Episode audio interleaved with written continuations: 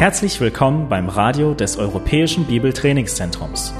Unser Anliegen ist, dass der folgende Vortrag Sie zum Dienst für unseren Herrn Jesus Christus ermutigt.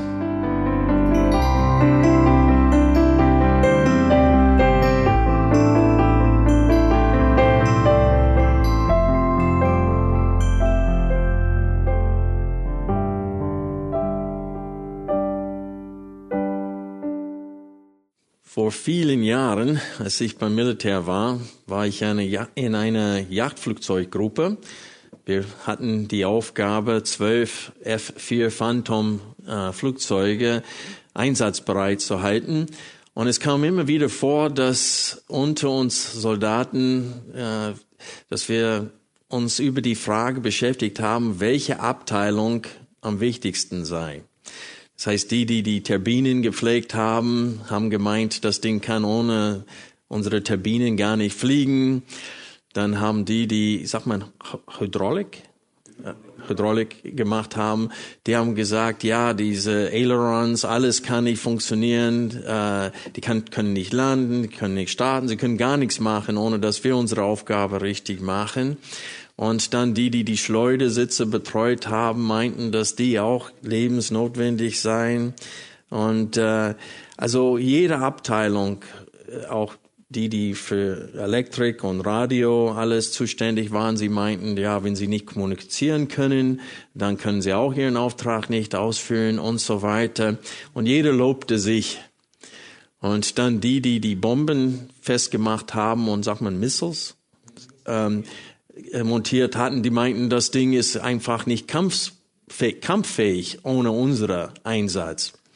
Und ich habe immer den Kopf geschüttelt und gedacht, das alles muss zusammenpassen, sonst funktioniert das nicht. Und das ist genau, das dient als gute Illustration für das, was wir heute in 1. Korinther 12 betrachten wollen. Ich möchte euch bitten, 1. Korinther 12 aufzuschlagen. Paulus verwendet in diesem Abschnitt äh, ein anderes Sinnbild, nämlich das Sinnbild des menschlichen Körpers, äh, des menschlichen Leibes, um deutlich zu machen, dass jeder Christ wichtig ist im Leib Jesu Christi. Alle Gnadengaben sind wichtig, nicht nur die, die die sogenannten Schaugaben sind wichtig, sondern alle Gnadengaben sind wichtig. Und damit sagt er aus, jeder Christ ist wichtig für den Leib Jesu Christi. Die Korinther Gemeinde hat es nötig, dass Paulus den menschlichen Leib als Illustration äh, hierfür verwendet, weil sie dachten, dass manche Gnadengaben wichtiger wären als andere und dabei haben sie die geringsten äh, Gnadengaben, nämlich das in Sprachenreden bevorzugt und danach äh, gestrebt. Und so Paulus in diesem Abschnitt äh, schreibt, was er schreibt, zur Korrektur. Und wir wollen, obwohl wir die ersten 13 Verse letzten Sonntag betrachtet haben, möchte ich trotzdem das ganze Kapitel gemeinsam mit euch lesen. Kapitel 12, wir lesen ab Vers 1. Was aber die geistlichen Gaben betrifft, Brüder, so will ich nicht, dass ihr ohne Kenntnis seid. Ihr wisst, dass ihr, als ihr zu den Heiden gehörtet, zu den stummen Götzenbildern hingezogen, ja fortgerissen wurdet. Deshalb tue ich euch kund, dass niemand, der im Geist Gottes redet, sagt Flucht über Jesus. Und niemand sagen kann, Herr Jesus, außer durch den Heiligen Geist. Es gibt aber Verschiedenheiten von Gnadengaben, aber es ist derselbe Geist. Und es gibt Verschiedenheiten von Diensten und es ist derselbe Herr. Und es gibt Verschiedenheiten von Wirkungen, aber es ist derselbe Gott, der alles in allen wirkt. Jedem aber wird die Offenbarung des Geistes zum gemeinen Nützen gegeben. Denn dem einen wird durch den Geist das Wort der Weisheit gegeben, einem anderen aber das Wort der Erkenntnis nach denselben Geist, einem anderen aber Glauben in demselben Geist, einem anderen aber Gnadengaben der Heilungen in dem einen Geist, einem anderen aber Wunderwirkungen, einem anderen aber Weissagungen, einem anderen aber Unterscheidung, äh, Unterscheidungen der Geister, einem anderen verschiedene Arten von Sprachen, einem anderen aber Auslegung der Sprachen. Dies alles aber wirkt ein und derselbe Geist und teilt jedem besonders aus, wie er will. Denn wie der Leib einer ist und viele Glieder hat, alle Glieder des Leibes aber, obwohl viele, ein Leib sind, so auch der Christus. Denn durch einen Geist sind wir alle zu einem Leib getauft worden, es seien Juden oder Griechen, es seien Sklaven oder Freier, und sind alle mit einem Geist getränkt worden. Denn auch der Leib ist nicht ein Glied, sondern viele. Wenn der Fuß spreche, weil ich nicht Hand bin, gehöre ich nicht zum Leib? Gehört er deswegen nicht zum Leib? Und wenn das Ohr spreche, weil ich nicht Auge bin, gehöre ich nicht zum Leib. Gehört es deswegen nicht zum Leib? Wenn der ganze Leib Auge wäre, wo wäre das Gehör? Wenn ganz Gehör, wo der Geruch? Nun aber hat Gott die Glieder bestimmt, jedes einzelne, einzelne von ihnen am Leib, wie er wollte. Wenn aber alles ein Glied wäre, wo wäre der Leib? Nun aber sind zwar viele Glieder, aber ein Leib. Das Auge kann nicht zur Hand sagen, ich brauche dich nicht, oder wieder das Haupt zu den Füßen, ich brauche euch nicht, sondern gerade die Glieder des Leibes, die schwächer zu sein scheinen, sind notwendig und die uns die weniger ehrbaren am Leib zu sein scheinen, die umgeben wir mit größerer Ehre. Und unsere Nichtanständigen haben größere Wollanständigkeit, unsere Wollanständigen aber brauchen es nicht. Aber Gott hat den Leib zusammengefügt und dabei dem Mangelhafteren größere Ehre gegeben, damit keine Spaltung im Leib sei sondern die Glieder dieselbe Sorge füreinander hätten. Und wenn ein Glied leidet, so leiden alle Glieder mit. Oder wenn ein Glied verherrlicht wird, so freuen sich alle Glieder mit. Ihr aber seid Christi Leib und einzeln genommen Glieder. Soweit der Text für heute. Ich möchte zum Beginn der Predigt heute äh, die, den Inhalt äh, von der Predigt von letzten Sonntag äh, kurz wiederholen und auch ergänzen, ehe wir dann uns heute mit den Versen 14 bis 27 beschäftigen. Und so bezüglich der ersten 13 Verse haben wir gesehen in den ersten drei Verse, dass die Umkehr allein durch den Heiligen Geist gewirkt wird. Das heißt, wenn ein Mensch Christ wird, sich zu Christus bekehrt, und ihn als Herrn annimmt, aufrichtig von ganzem Herzen, das wurde durch den Heiligen Geist bewirkt. Und dann betont Paulus in den nächsten Versen, dass der Heilige Geist auch noch was anderes tut. Der bewirkt nicht nur diese Umkehr, er sorgt dafür, dass der Mensch nicht mehr in Adam ist und dass er getauft wird in den Leib Jesu Christi. Und so wir sehen hier, dass bei der Wiedergeburt ähm, findet sofort die Taufe mit dem Heiligen Geist statt. Aber ich möchte kurz etwas über diese Taufe mit dem Heiligen Geist sagen. Paulus betont hier, dass jeder Christ ganz unabhängig von welche Geistesgaben er hat, das heißt, ob er in Sprachen geredet hat oder nicht, wurde bereits mit dem Heiligen Geist getauft, sonst ist er kein Kind Gottes. Der ist immer noch in Adam, wenn er nicht äh, mit dem Heiligen Geist getauft wurde. Aber ich höre immer wieder diesen Begriff, die Taufe des Heiligen Geistes. Aber das ist kein biblischer Begriff.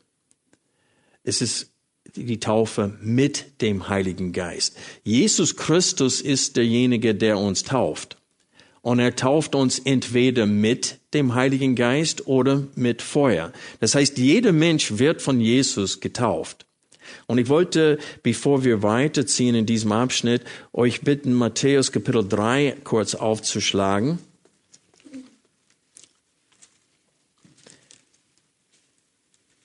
Johannes spricht davon, dass Jesus seinen Nachfolger mit dem Heiligen Geist taufen würde. Matthäus Kapitel 3. Und wir lesen die Verse 7 bis 12. Als er aber viele der, als er aber viele der Pharisäer und Sadduzäer zu seiner Taufe kommen sah, sprach er zu ihnen, Ottenbrut, wer, heut, wer hat euch gewiesen, dem kommenden Zorn zu entfliehen? Bringt nun der Buße würdige Frucht. Und meint nicht bei euch selbst zu sagen, wir haben Abraham zum Vater, denn ich sage euch, dass Gott dem Abraham aus diesen Steinen Kinder zu erwecken vermag. Schon ist aber die Axt an die Wurzel der Bäume gelegt. Jeder Baum nun, der nicht gute Frucht bringt, wird abgehauen und ins Feuer geworfen. Ich zwar taufe euch mit Wasser zur Buße, der aber nach mir kommt, ist stärker als ich, dessen Sandalen zu tragen ich nicht würdig bin. Er wird euch mit heiligem Geist und Feuer taufen. Seine Wurfschaufel ist in seiner Hand und er wird seine Tinne durch und durch reinigen und seinen Weizen in die Scheune sammeln. Die Spreu aber wird er mit unauslöschlichem Feuer verbrennen. Also das Wort Feuer kommt dreimal hier im Text. Zweimal eindeutig im Sinne vom Gericht. Und das ist der Zusammenhang und das ist die Bedeutung von dem Begriff Feuer auch äh, beim zweiten Vorkommen hier, nämlich mit Feuer getauft zu werden. Und so Jesus wird Menschen entweder mit dem Heiligen Geist oder mit Feuer taufen. Und ich möchte nicht mit Feuer getauft äh, werden. In der, in der Schrift wird Feuertaufe auch im Sinne von ähm, etwas Leiden verwendet. Aber hier in diesem Zusammenhang geht es darum, dass äh, es geht um Gericht. Und so, was ich kurz sagen wollte, ist, es gibt äh, unter den Charismatikern die Lehre, dass es drei Taufen gibt. Wasser, Feuer oder Wasser, Geist und Feuer. Und die teilen den Leib Jesu Christi auf in drei Teilen. Sie sagen, manche Christen haben nur die Taufe mit Wasser, Manche haben die Taufe mit dem Heiligen Geist erlebt und die sagen, das erkennt man anhand der Tatsache, dass sie in angeblichen Sprachen geredet haben. Und dann sagen sie, es gibt aber eine noch viel höhere Taufe, nämlich die mit Feuer. Und die sagen, die, die mit Feuer getauft werden, das sind die wirklich Heiligen. Das sind die, die wirklich vollkommen geworden sind und dass sie, und manche sogar sagen, dass nur die entrückt werden bei der Entrückung. Die anderen werden hier bleiben und, aber was wir sehen hier ist, diese Lehre greift auf die Einheit des Leibes an. Und das ist das, was Paulus hier betonen wollte im gesamten Abschnitt, weil wenn wir 1. Korinther 12 nochmal aufschlagen, sehen wir, dass selbst in Vers, glaube ich, 26 sagte, damit es keine Spaltung am Leib gibt. Und so, Paulus, wenn er beginnt, über die Geistesgaben zu unterrichten, unterrichtet er auch über die Rolle des Heiligen Geistes. Und er sagte, eine seiner wichtigen Aufgaben ist es, die Menschen zu bekehren. Und alle Menschen, ohne Ausnahme, die er bekehrt hat, ob Jude oder Heide, ob egal was für ein Sozialstatus er hat, was für eine Nationalität, Herkunft, alle ohne Ausnahmen wurden bereits mit dem Heiligen Geist getauft und dadurch versetzt von in Adam zu in Christus und sie gehören jetzt diesem einem Leib. Und so, wenn Paulus hier spricht von einem Leib, der spricht von äh, im übertragenen Sinne vom Leib Jesu Christi, von der Gemeinde. Und die Gemeinde Jesu Christi existiert in der Form von Ortsgemeinden. Und so ist es wichtig für uns zu verstehen, dass auch wenn diese Irrlehre stark verbreitet wird, dass manche haben nur mit die Wassertaufe, manche haben nur die Taufe oder haben Wasser sind getauft mit Wasser und Heiligen Geist und manche haben sogar Feuertaufe. Das ist, Paulus korrigiert das in diesem Abschnitt. Er macht deutlich, jeder Christ ohne Ausnahme bei der Wiedergeburt wurde mit dem Heiligen Geist äh, getauft und dadurch in den Leib Jesu Christi versetzt. Das Besitzen des Heiligen Geistes ist auch eine Voraussetzung, um Christ zu sein. Ich möchte kurz aus Römer 8, Vers 9 lesen. Ihr braucht den Text nicht aufschlagen. Wir kommen gleich wieder zu 1. Korinther. Hier lesen wir in Römer 8, Vers 9, ihr aber seid nicht im Fleisch, sondern im Geist, wenn wirklich Gottes Geist in euch wohnt. Wenn aber jemand Christi Geist nicht hat, der ist nicht sein. So, man gehört Jesus nicht, wenn man den Heiligen Geist nicht hat. So die Lehre, dass ein Mensch kann Christ sein, aber noch nicht mit dem Heiligen Geist getauft sein, das ist wirklich eine Irrlehre. Aber auch unter Baptistengemeinden gibt es diese Theologie eines zweiten Segens. Die sagen, du brauchst eine Salbung vom Herrn. Und die sehen einfach, dass sie sagen, manche Christen kommen zum Glauben, aber sie blühen erst viel, zu einem viel späteren Zeitpunkt richtig auf. Dann wird's ernst zwischen ihnen und Gott und die reden von einem zweiten Segen. Und diese zweiten Segenstheologie äh, gab es seit Jahrhunderten, seit dem Mittelalter, wo es gelehrt wurde, dass ein Säugling bei der Taufe mit Wasser errettet wurde und bei seiner Konfirmation den Geist Gottes empfangen hat.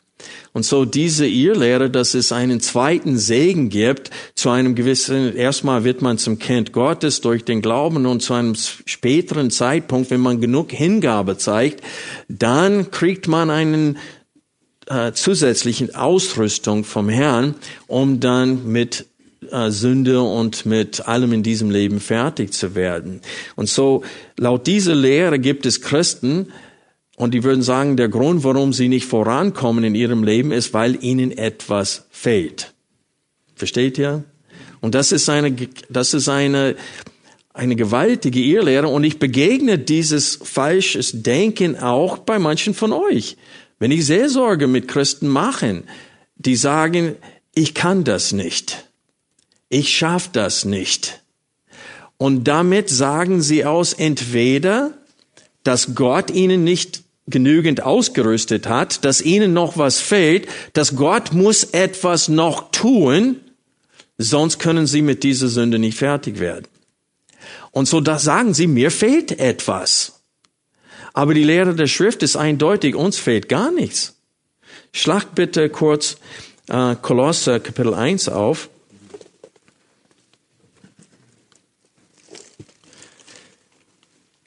In dem Kolosserbrief bekämpft Paulus eine Irrlehre. Es wurde gelehrt, dass zusätzlich zu Jesus braucht man noch geheime Erkenntnisse. Und was er betont ist, ist, dass wir in Christus zur Fülle gekommen sind. Ich muss hier kurz gucken. Vers Kapitel 1, Vers 18 steht es, er ist der Anfang, der Erstgeborene aus den Toten, damit er in allem den Vorrang habe, denn es gefiel der ganzen Fülle, das heißt Fülle der Gottheit, in ihm zu wohnen. Und so in Christus wohnt die Fülle der Gottheit. Und dann, wenn wir weiterlesen in 1.27, Ihnen wollte Gott zu erkennen geben, dass der Reichtum der Herrlichkeit dieses Geheimnisses unter den Nationen sei und das ist Christus in euch. So Christus wohnt in uns. Also in Christus wohnt die Fülle der Gottheit und Christus wohnt in uns. Und dann Kapitel 2, Vers 9 lesen wir, denn in ihm, das heißt in Christus, wohnt die ganze Fülle der Gottheit leibhaftig und ihr seid in ihm zur Fülle gebracht. Das heißt, wir sind schon angekommen. Uns fehlt gar nichts. Die Frage ist, wenn du Christus hast, was konnte dir noch fehlen? Gar nichts. Du mangelst dann gar nichts. Gott hat uns bei der Wiedergeburt schon ausgerüstet mit einem neuen Herzen, so dass das Verlangen, Gott zu gefallen, bereits vorhanden ist. Dazu ist der Heilige Geist in uns eingezogen, er bewohnt uns. Gott hat uns in den Leib Jesu Christi versetzt und laut 1. Korinther 12, was hat Gott noch getan für uns? Durch den Heiligen Geist. Gnadengaben gegeben. Und so hier sehen wir, welchen Aufwand wir auch geben müssen. Wir müssen die Gnadengaben, die wir empfangen haben, ausüben in der Gemeinde, damit Erbauung stattfindet, damit Christen vorwärts kommen. Und wir müssen auch zusehen, dass wir diese Gaben in Anspruch nehmen für uns selbst in diesem Kampf. Aber Gott hat schon getan, was er tun müsste. Jetzt sind wir dran. Und so, ich möchte einfach betonen, dass wir als Leib Jesu Christi, wir müssen begreifen, dass uns mangelt es an gar nichts. Wir haben alles von Gott geschenkt bekommen. Wir sind alle ohne Ausnahme mit dem Heiligen Geist getauft worden. Wir sind Mitglieder des Leibes Jesu Christi. Wir sind in Christus zur Fülle gekommen und wir haben die Gnadengaben. Die müssen nur eingesetzt werden. Und zwar von jedem. Aber es gibt Hindernisse dazu und wir wollen äh, zwei Haupthindernisse dazu heute betrachten und das ist falsches Denken. Es gibt in unserem Text für heute, wir wollen äh, uns jetzt beschäftigen mit den Versen 14 bis, 17, bis 27. In den ersten 13 Versen hat er die Einheit des Leibes betont und jetzt betonte diese Vielfältigkeit an Gaben, die Gott der Gemeinde gegeben hat, wie er wollte. Und wir sehen in diesem Abschnitt, in den ersten Versen, eine, eine sagt, ich gehöre nicht zum Leib. Und das andere falsche Denken ist, ich brauche dich nicht. Seht ihr das im Text? In Vers 14 haben wir, 15 äh, haben wir gelesen, wenn der Fuß spreche, weil ich nicht Hand bin, gehöre ich nicht zum Leib. Und dann nochmal in Vers 16, und wenn das Ohr spreche, weil ich nicht Auge bin, gehöre ich nicht zum Leib. Und so die erste Aussage, weil Körperteile reden nicht, hier sind die Christen gemeint mit dieser Illustration. Manche Christen sagen, ich gehöre nicht zum Leib. Wenn ich das nicht ausführen kann, was ich will, dann gehöre ich einfach nicht. Und manche anderen sagen, ich brauche den Leib nicht. Ich brauche gewisse Christen nicht. Wenn diese mir unsympathisch sind, dann verzichte ich einfach auf sie. Und das sind die zwei äh, Aussagen hier im Text, die offenbaren ein falsches Denken. Und dieses falsche Denken will Paulus korrigieren hier in den Versen 14 bis 27. Und so wir beginnen heute mit der ersten Hauptpunkt, nämlich, auch wenn ein Christ sagt, ich gehöre nicht zum Leib, bleibt er trotzdem Mitglied des Leibes. Das ist die erste Aussage hier. Vers 14, denn auch der Leib ist nicht ein Glied, sondern viele. Das heißt, der Leib Jesu Christi besteht aus vielen Menschen. Wenn der Fuß spreche, weil ich nicht Hand bin, gehöre ich nicht zum Leib, gehört er deswegen nicht zum Leib? Und was ist die Antwort auf der Frage? Nein, der gehört doch zum Leib. Auch wenn er sagt, ich gehöre nicht zum Leib, gehört er trotzdem zum Leib. Was will Paulus damit sagen? Das ist zwar eine Frage, aber es ist eine Aussage von Paulus. Er will sagen, das ist absurd. Das ist äh, unsinnig, dass einer sagt, ich gehöre nicht zum Leib, wenn er doch zum Leib gehört. Weil wer hat ihn zum Leib hin, hinzugefügt? Gott durch den Heiligen Geist. Und so, Gott hat ihn zum Teil des Leibes Jesu Christi gemacht. Und wenn er sagt, ich gehöre nicht zum Leib, das ändert sich nichts daran. Das werden wir sehen nachher, warum das so wichtig ist, wenn wir äh, äh zu Vers 18 kommen, weil wir alle stehen in einer heilige Verpflichtung äh, Gott gegenüber. Auch wenn wir denken, ich brauche den Leib nicht, ich gehöre nicht zum Leib, das ändert nichts an der Tatsache, dass Gott uns zu diesem Leib hinzugefügt hat und wir werden Rechenschaft ihm gegenüber deswegen abgeben müssen.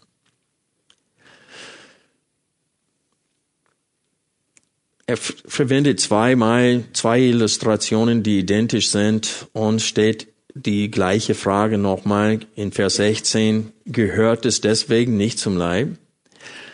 Er spricht einmal von, äh, von einem Fuß, das sagt, weil ich nicht Hand bin, gehöre ich nicht zum Leib und das sind Körperteile, womit wir einander dienen. Und dann spricht er vom äh, Ohr und von Auge. Und warum würde, die Frage, die wir stellen müssen, ist, warum würde ein Christ sowas sagen? Weil Christen sind im Blick hier, nicht Körperteile. Ähm, warum würde ein Christ sagen, weil ich das nicht bin, will ich nicht mitmachen?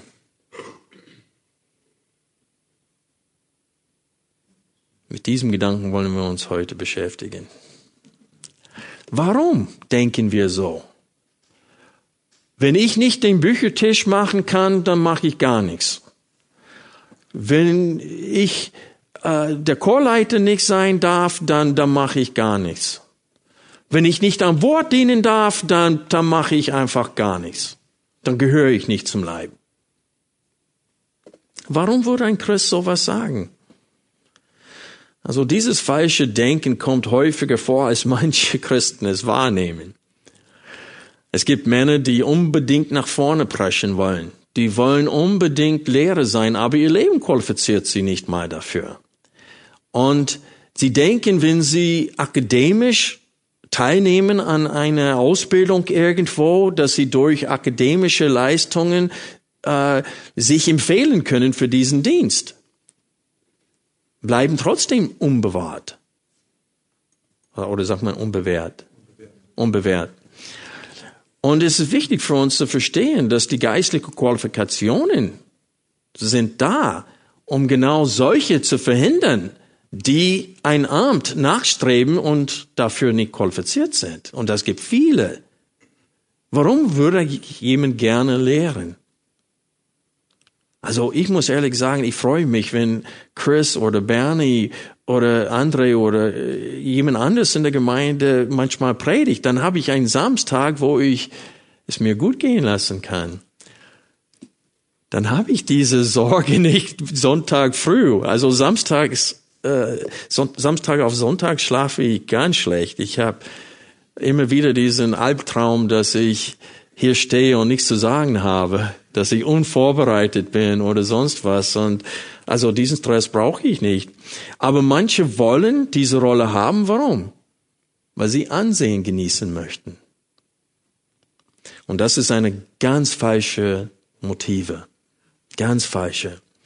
Und so die sagen, wenn ich das nicht tun kann, dann mache ich gar nichts. Und dann, wenn die Ältesten sagen, Brüder, wir sehen deine Begabung woanders.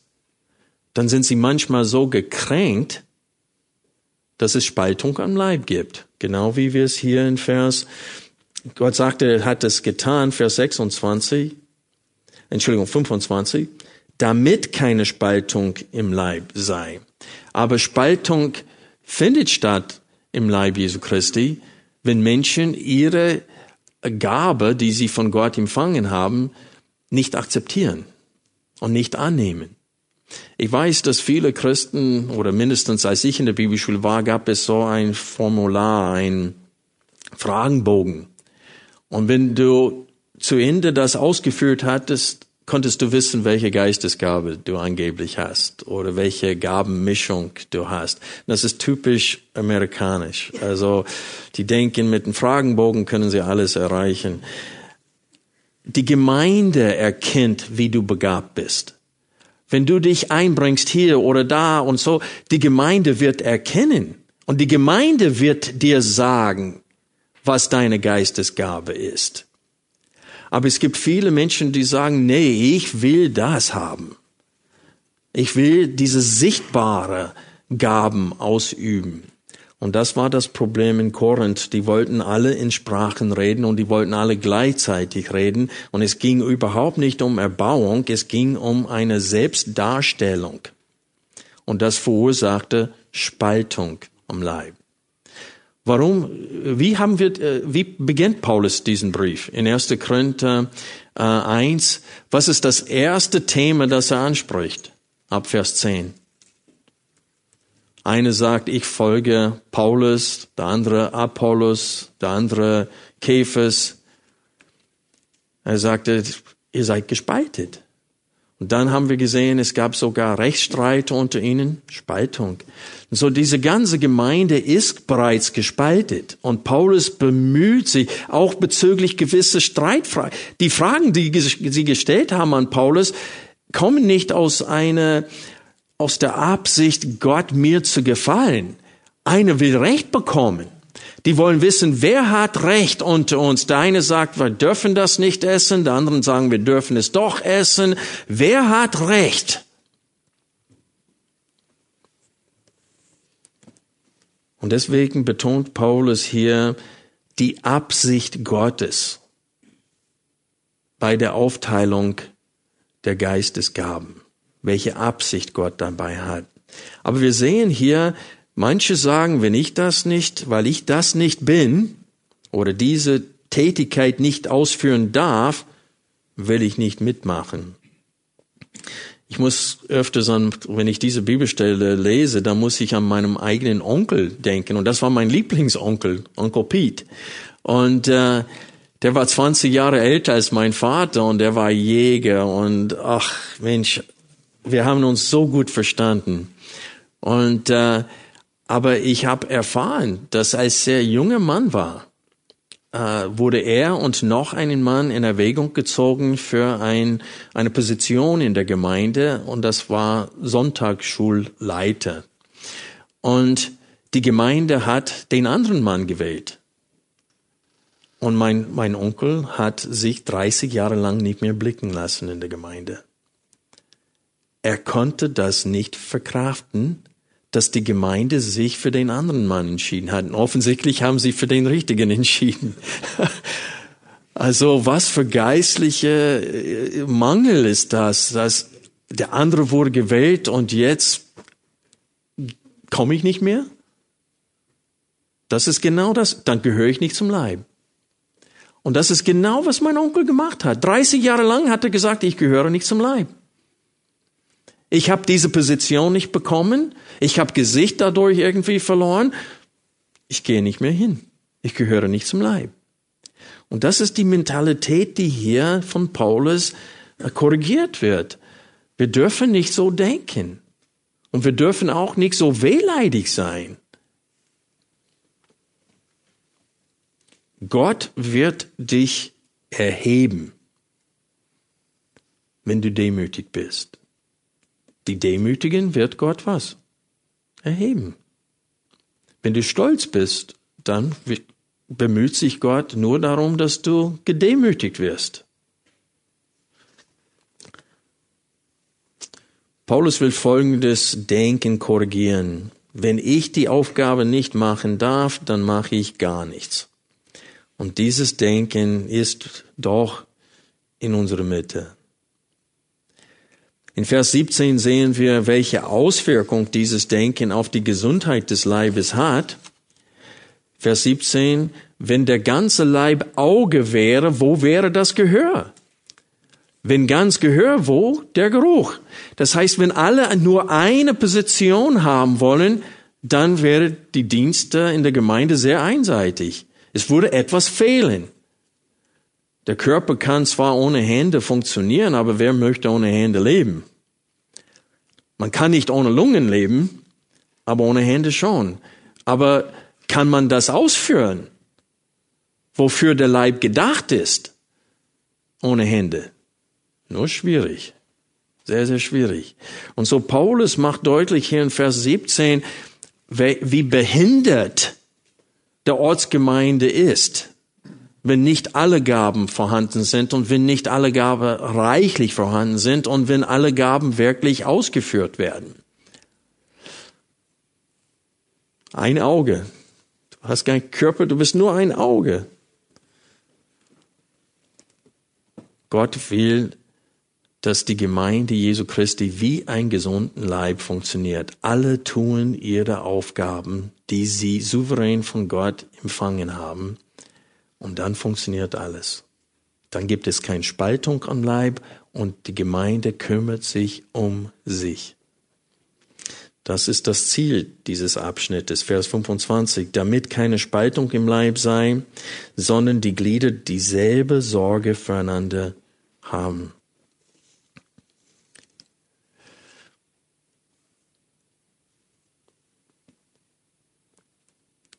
Dritter Hauptpunkt heute.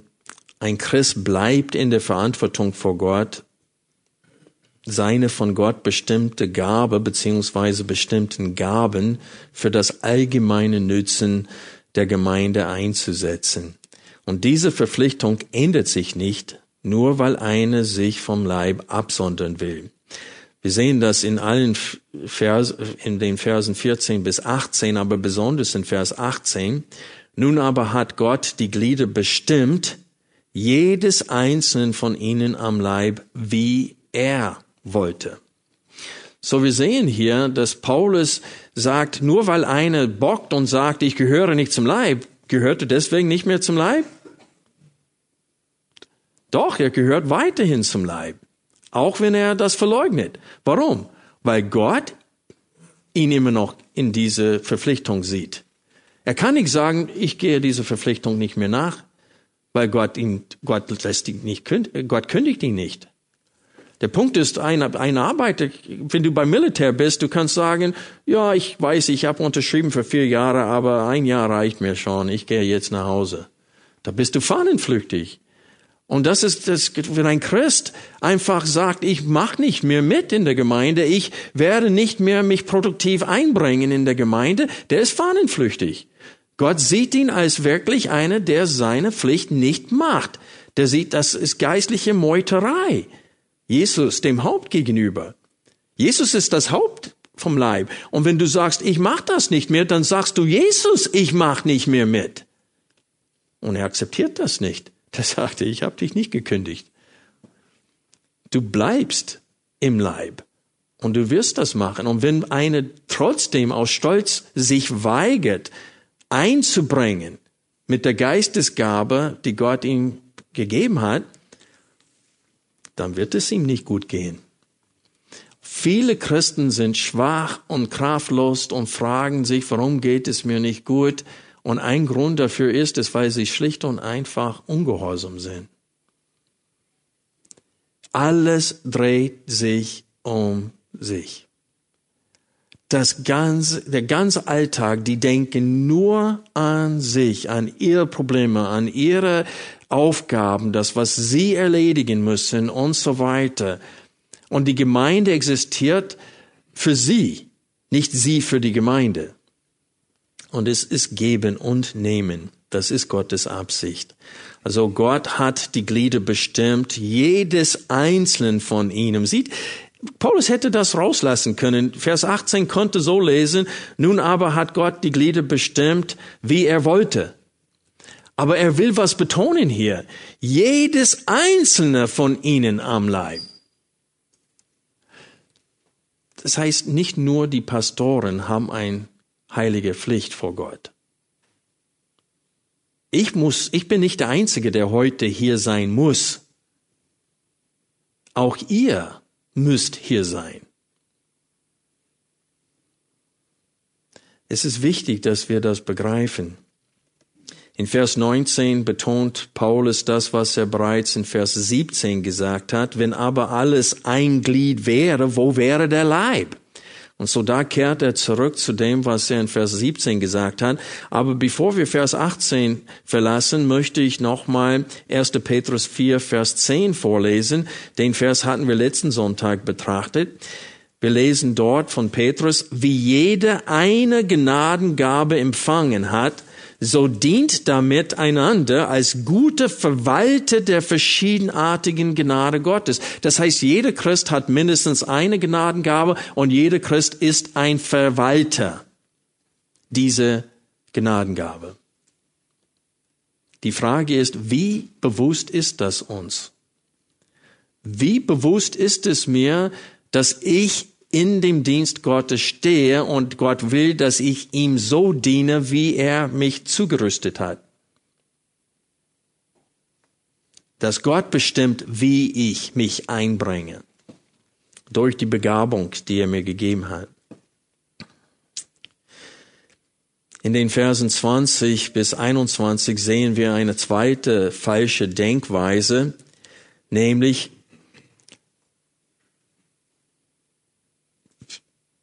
ich brauche dich nicht. Wir sehen das in Vers 21, das Auge kann nicht zur Hand sagen, ich brauche dich nicht, oder wieder das Haupt zu den Füßen, ich brauche euch nicht. Also kein Christ darf einen anderen Christ gering schätzen. Und das passiert auch. Wir sehen in Jakobusbrief, dass manchmal geschieht das, man sieht die Person an, äh, aufgrund dessen, auf, aufgrund unserer Einschätzung, wie viel kann dieser Mensch für mich tun. Die Reichen wurden geehrt und die Armen sitzte ich hier zu meinen Füßen. Und so, die dachten, die Reichen können was für unsere Gemeinde tun. Dieser Arme wird nur eine Last sein. Und so, man sieht die einzelnen Mitglieder, man unterscheidet zwischen produktiv, nicht produktiv, Segen, Fluch, äh, Arbeit, Mitarbeiter. Und man unterscheidet selber. Aber wie sieht Gott diese Menschen? auserwählt und vorherbestimmt zur Sohnschaft vor Grundlegung der Welt. So sieht Gott sie. Jeden Einzelnen. Und Gott als Vater, er liebt alle seine Kinder. Ohne Ausnahme. Egal wie böckig sie sind, egal wie stur, egal wie problematisch, er liebt jedes Kind und gibt kein Kind auf. Aber wir geben seine Kinder manchmal ziemlich schnell auf. Für manchen von uns sind Menschen sehr schnell unten durch. Bei manchen anderen dauert es richtig lange, bis sie unten durch sind, aber dann sind sie unten durch. Gott will, dass wir seine Mitarbeiter sind, dass wir zusammen mit Gott arbeiten für das Nützen aller. Dass alle vorwärts kommen. Denk an Kapitel 12, Vers 7. Zum gemeinen Nützen dass jeder Christ vorankommt. Jeder wurde bekehrt durch das Wirken des Heiligen Geistes. Jeder wurde durch den Heiligen Geist in den Leib Jesu Christi getauft. Und die Gnadengaben kommen vom Heiligen Geist und der Heilige Geist wirkt in uns, so dass wir nicht lahm sind oder lahm wollte ich nicht sagen, träge sind, so dass wir fleißig uns einbringen. Aber Warum, wir müssen wieder die Frage stellen, warum würde ein Christ sagen, ich brauche dich nicht? Und das ist, weil er jemanden gering schätzt.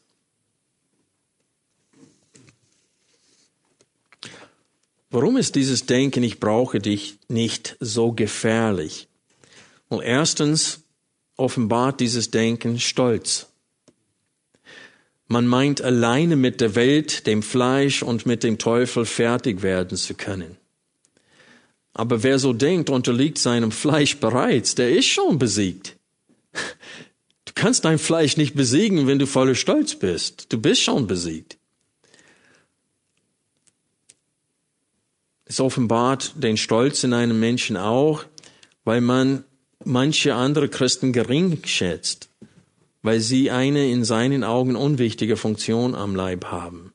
Und Stolz führt dazu, dass wir die Person ansehen, und in der Gründung der Gemeinde kann das auch gut sein, dass es auch nach dem Status in der Gesellschaft geschehen ist.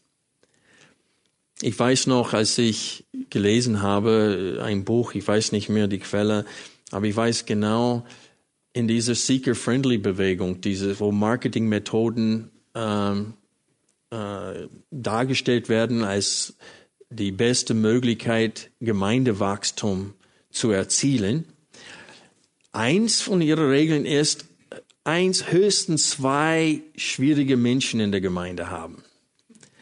Das heißt, Äh, und die meinen auch geistig behinderte Menschen.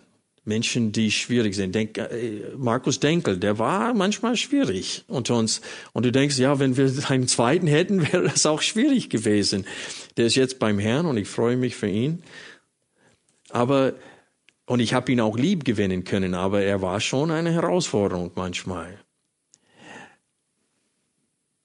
Aber wer sind wir zu sagen, nur zwei solche? Oder nur drei solche? Oder gar keine solche?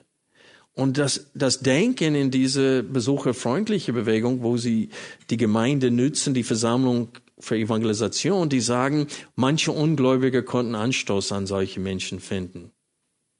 Und dann kommen sie nicht mehr. Und deswegen müssen wir sie irgendwie ausla ausladen. Das ist Sünde, hochgratis. Das ist ein völlig falsches Denken. Und das ist das Ergebnis solches Denken. Ich brauche dich nicht. Wir können solchen Menschen in unserer Mitte nicht gebrauchen. Und außerdem, Gott führt absichtlich schwierige Menschen in die Ortsgemeinde hinein. Warum? Er will uns schleifen.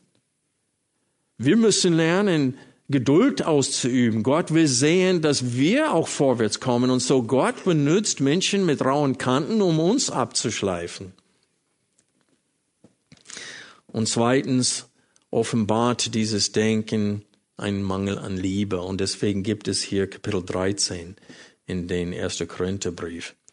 Denn er sagt, wenn er sagt, ich brauche dich nicht, der sagt damit aus, dass er ohne anderen Christen auskommt, und er sagt auch damit aus, dass er ihnen nicht dienen will.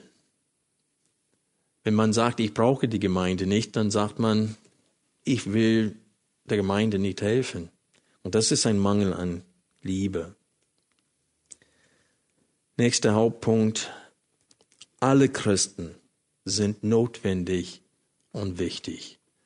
Alle Christen sind notwendig und wichtig. Und das sehen wir in den Versen 22 bis 24. Paulus dehnt seine Illustration des menschlichen Leibes noch weiter aus hier und wir lesen, sondern gerade die Glieder des Leibes, die schwächer zu sein scheinen, sind notwendig. Und die uns, die weniger Erbahnen am Leib zu sein scheinen, die umgeben wir mit größerer Ehre und unsere Nichtanständigen haben größere Anständigkeit. Und hier in diesen zwei Versen spricht er von unterschiedlichen Körperteile, die, die sichtbar sind und es nicht nötig haben, geehrt zu werden, weil sie bekommen genug Ehre, weil jeder sieht ihre Leistung. Aber die, inneren, äh, die inneren Organen, meint er, und auch die Geschlechtsorgane werden hier von Paulus angesprochen. Und er sagte, die Nichtanständigen äh, verkleiden wir. wir. Wir ehren sie auf diese Art und Weise. Und so er benutzt das als Sinnbild, als Illustration dafür, dass die Gaben, manche, wir sehen den Sinn in dieser Gabe deutlicher und klarer als bei manchen anderen äh, Gaben und Fähigkeiten und Funktionen. Und so er sagte, wir sollen keins von diesen gering schätzen. Sie sind alle notwendig. Und dann in Vers 24 sagte, unsere Anständigen aber brauchen es nicht. Das heißt, die Teile, die so sichtbar sind, die werden ständig gelobt, ständig, die kriegen ständig Anerkennung. Aber die, die hinter den Kulissen dienen, die kriegen nicht ständig Anerkennung und Lob. Und dann lesen wir im Vers 24, aber Gott hat den Leib zusammengefügt und dabei dem Mangelhafteren größere Ehre gegeben. In Vers 24 haben wir eine wichtige Wiederholung in dem zweiten Teil. Was ist diese Wiederholung? Es ist nicht dieselbe Worte, aber der Gedanke wird wiederholt. Gott hat den Leib zusammengefügt.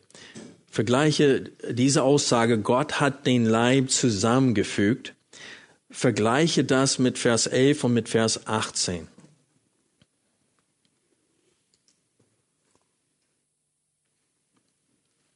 In Vers 11 lesen wir, Dies alles aber wirkt ein und derselbe Geist und teilt jedem besonders aus, wie er will. Vers 18. Nun aber hat Gott die Glieder bestimmt, jedes einzelne von ihnen am Leib, wie er wollte. Und dann lesen wir hier nochmal in Vers ähm, 24. Aber Gott hat den Leib zusammengefügt und dabei dem Mangelhaften größere Ehre gegeben. Und so wir sehen hier, dass Gott eine ganz klare Absicht hat. Er ist wie ein Uhrmacher. Der Uhrmacher denkt sich diese Uhr aus und entscheidet über alle Teile, die zusammenkommen, damit diese Uhr möglichst präzise die Zeit angibt. Und genau ist es mit uns als Christen, genau bei der Ortsgemeinde. Jeder Christ wurde von Gott bestimmt und er wurde von Gott zugerüstet, damit wir richtig funktionieren, damit wir die Uhrzeit richtig zeigen, damit wir ein helles Licht gemeinsam sind in dieser Welt, damit wir uns gegenseitig helfen. Und das wird deutlicher in dem nächsten Vers. In Vers 15 lesen wir damit. Und so hier sehen wir, warum Gott alles so zusammengefügt hat. Damit erstens keine Spaltung im Leib sei.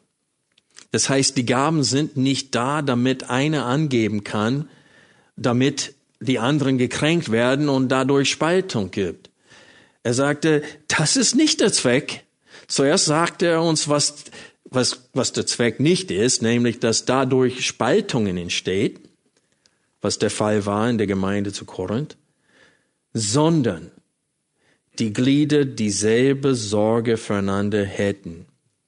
Und was meint er damit? Er erklärt es mit dem nächsten Vers, Vers 26.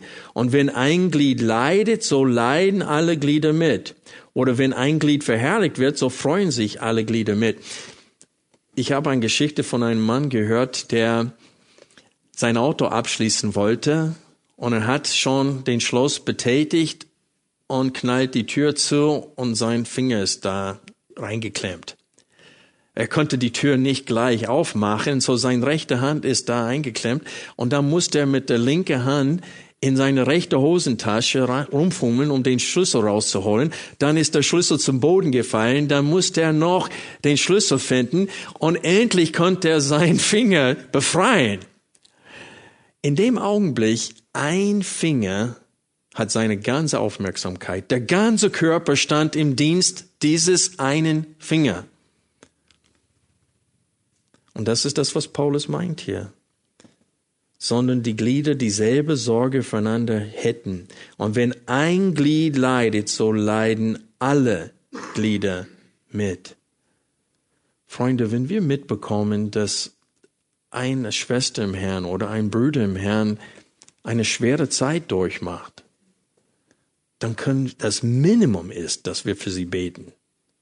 Das ist das Minimum, dass wir es ist zugleich auch das Maximum, weil das bringt, ich will nicht sagen, das Gebet ist ja äh, das Minimum, aber das ist das, was jeder tun kann, wie jeder sich einbringen kann und Gott erhört das Gebet.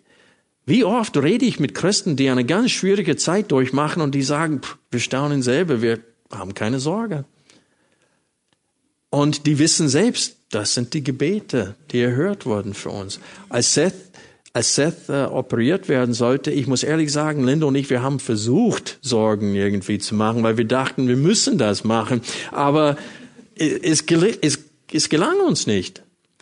Wir konnten das, diese, diese Sorge nicht mal selbst produzieren. Wir, wir waren so ruhig im Herrn und haben gedacht, wenn, wenn Gott ihn ruft, dann ruft er ihn. Gott bestimmt, wie lange er lebt, nicht wir. Und wir freuen uns, dass er im Herrn ist. Und so, das ist das, was, das war die Frucht eurer Gebete. Und so sollen wir uns umeinander kümmern. Das sagt Paulus. Dafür sind die Geistesgaben da. Alle Christen sind notwendig und wichtig und Gott hat die Gemeinde so gebaut, dass wir nicht unabhängig voneinander, sondern abhängig sind. Und das ist dieser Stolz, wenn man denkt, ich brauche die Gemeinde nicht. Wir sind voneinander abhängig. Deswegen hat Gott keinem Christ alle Geistesgaben gegeben. Wenn du wirklich unabhängig von der Gemeinde sein möchtest, vom Leib Jesu Christi, dann musst du alle Gaben haben. Aber Gott gibt dir nicht alle Gaben. Allein aus dem Grund. In den Versen 25 bis 26 sehen wir Gottes Absicht für die Gemeinde Christi, die haben wir gerade betrachtet. Was, was Paulus hier meint, ist, dass Gott den Leib so zusammengefügt hat, dass es keine Spaltung am Leib gebe. Einheit, Harmonie, Zusammenarbeit, wie ein Gespann Pferde, alle in eine Richtung ziehen. Das sollen wir tun. Was ich noch mit euch betrachten möchte, ist die Aussage hier, das war, wenn ein Glied leidet, so leiden alle Glieder mit. Aber was ist die andere Seite? Oder wenn ein Glied verherrlicht wird, so freuen sich alle Glieder mit. Das ist manchmal auch eine Herausforderung, nicht wahr? So und so wird von vorne gelobt. Ich weiß, vor einigen Jahren haben wir Astrid einen Blumenstrauß gegeben, einfach als Dankeschön dafür, dass sie jahrelang die Kinder äh, bei, der, äh, bei dem Krippenspiel, äh, sie hat diesen Krippenspiel vorbereitet, das alles in der Hand gemacht und dafür gesorgt, dass es gut lief. Und wir wollten ein bisschen Anerkennung ihr schenken. Und oh, stellt euch vor, dass eine Frau sitzt da und sagt, ja, aber ich habe das, das und das und das gemacht. Wo ist mein Blumenstrauß? Versteht ihr? Das ist, das ist das, was Paulus meint hier. Wenn einer geehrt wird, dann freut. Wir sollen uns mitfreuen. Und nicht denken, ja, wo ist mein Blumenstrauß? Und ich möchte, ich möchte euch die Gelegenheit heute Morgen geben, das zu tun. Euch mit einem Mitglied dieser Gemeinde zu freuen. Ich möchte Andreas Meisig ehren. Seit über 20 Jahren ist er Mitglied dieser Gemeinde und dient hinter den Kulissen. Der hat damals den Kassettendienst gemacht und er musste nach der Predigt gleich dann mehrere Kassetten machen. Er konnte sie nur einzeln machen und das hat lange gedauert und er saß da und hat alle Kassetten gemacht, für die in der Sonntagsschule unterrichtet hatten, damit die Kassetten mitnehmen konnten. Der hat den Gemeindebrief selbst ins Leben gerufen und pflegt es bis heute und macht es treu. Der schickt uns als Ältesten immer eine Erinnerung, ich brauche den Artikel und äh, habt ihr noch Gebetsanliegen, Dankesanliegen für den Gemeindebrief? Und er dient ganz treu hinter den Kulissen. Und ich muss ehrlich sagen, er ist eine Säule dieser Gemeinde. Absolut. Könnt ihr euch mit ihm freuen heute? Schön. Das ist, wozu wir hier berufen sind. Zum Schluss möchte ich nur uns daran erinnern, was wir betrachtet haben heute. Das Ergebnis des falschen Denkens bezüglich der Gnadengaben führte zur Überschätzung von manchen Gaben. Manche Gaben werden überschätzt. Verachtung und Geringschätzung gewisser wichtigen Gaben. Das ist die Aussage, ich brauche dich nicht. Unzufriedenheit und Neid in Leib. Ich will eine andere Gabe haben oder warum werde ich zu wenig geehrt? Wir müssen daran denken, Gott hat den Leib Christi zusammengefügt, wie er ihn haben wollte. Wir entehren Gott, wenn wir mit unserer Geistesgabe unzufrieden sind. Wir entehren Gott, wenn wir die scheinbar geringeren Gaben und Diensten gering schätzen. Wir verursachen Spaltung im Leib Christi, wenn wir fehlen zu beherzigen, dass jedes Glied am Leib Jesu Christi wichtig ist. Und das ist was, was Paulus in dem Abschnitt, den wir heute betrachtet haben, betonen wollten. Jedes Glied ist wichtig, auch wenn sie nur da sind, um uns zu schleifen.